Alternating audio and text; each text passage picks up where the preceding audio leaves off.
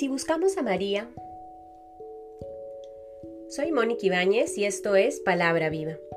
En el nombre del Padre, del Hijo, del Espíritu Santo. Amén. Del Evangelio según San Juan, capítulo 2, versículos del 1 al 11. Tres días después se celebraba una boda en Caná de Galilea y estaba allí la madre de Jesús. Fue invitado también a la boda Jesús con sus discípulos y no tenían vino, porque se había acabado el vino de la boda.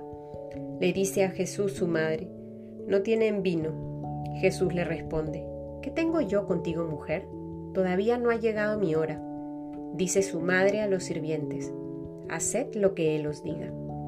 Había allí seis tinajas de piedra, puestas para las purificaciones de los judíos, de dos o tres medidas cada una.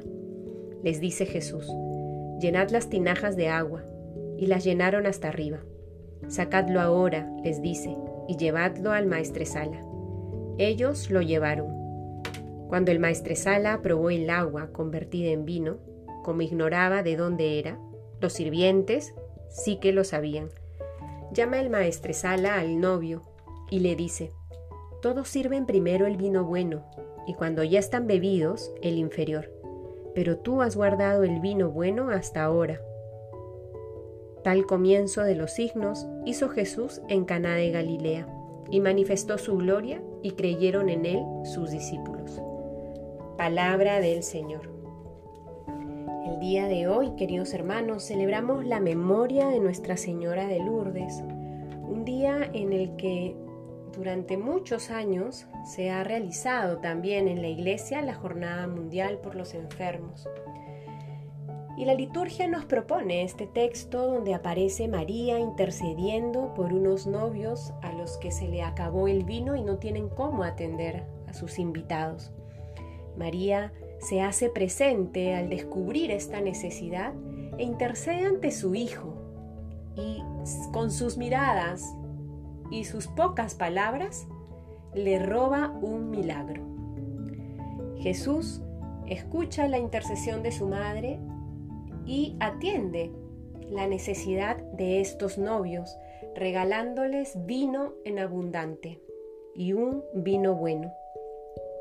El día de hoy podemos pensar en la presencia de María en nuestra vida, cuánto en verdad recurrimos a ella, cuánto le rezamos, cuánto pedimos que cuide de nosotros, de nuestras familias. Yo sé que a lo largo de este tiempo muchas personas se han acercado nuevamente a la Virgen a través del rezo del rosario u otras oraciones y creo que han sentido y han experimentado el consuelo de la Madre, que da paz al corazón, que da cercanía al amor de Dios, que da consuelo, que abraza. Creo que es una ocasión para que podamos pedirle nuevamente que nos coja de la mano y sea ella quien nos acompañe, que sea ella quien nos abrace cuando tenemos miedo, que sea ella quien nos consuele cuando estemos llorando, que sea ella quien nos cobije bajo su manto cuando nos sentimos inseguros y no sabemos por dónde ir. María intercede por nosotros, intercede por nuestras necesidades y nos invita a confiar en la acción de Dios. Ella intercede y le deja a Dios actuar en la vida de cada uno. Ella nos dice el día de hoy, haced lo que Él os diga, como invitándonos a confiar, a crecer en esa fe en Jesús con la certeza de que cualquier cosa que haga Jesús en nuestra vida va a estar bien y siempre será lo mejor, como ese vino bueno que transformó para beneficio de los novios y sus invitados.